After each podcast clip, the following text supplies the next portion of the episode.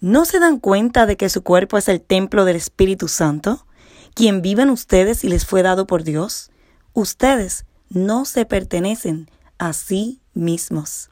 Primera de Corintios 6:19, nueva traducción viviente.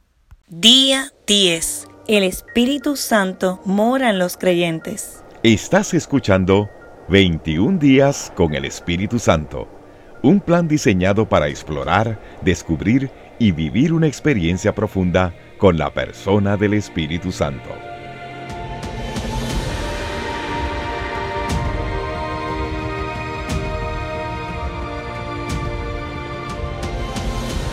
El Espíritu Santo vive dentro del cuerpo físico del creyente, dando el significado de ser propiedad de Dios en nosotros.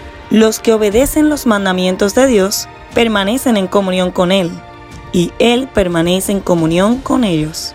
Y sabemos que Él vive en nosotros, porque el Espíritu que nos dio vive en nosotros. Primera de Juan 3:24, nueva traducción viviente somos propiedad de Dios. Piensa en esto.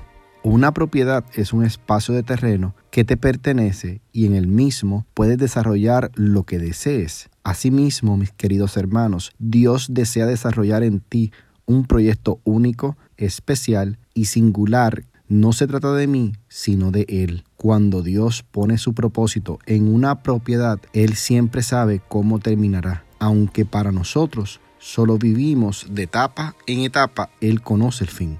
Te pregunto, ¿cómo sientes que el ser propiedad de Dios te puede dar la oportunidad de cumplir un propósito eterno en tu vida?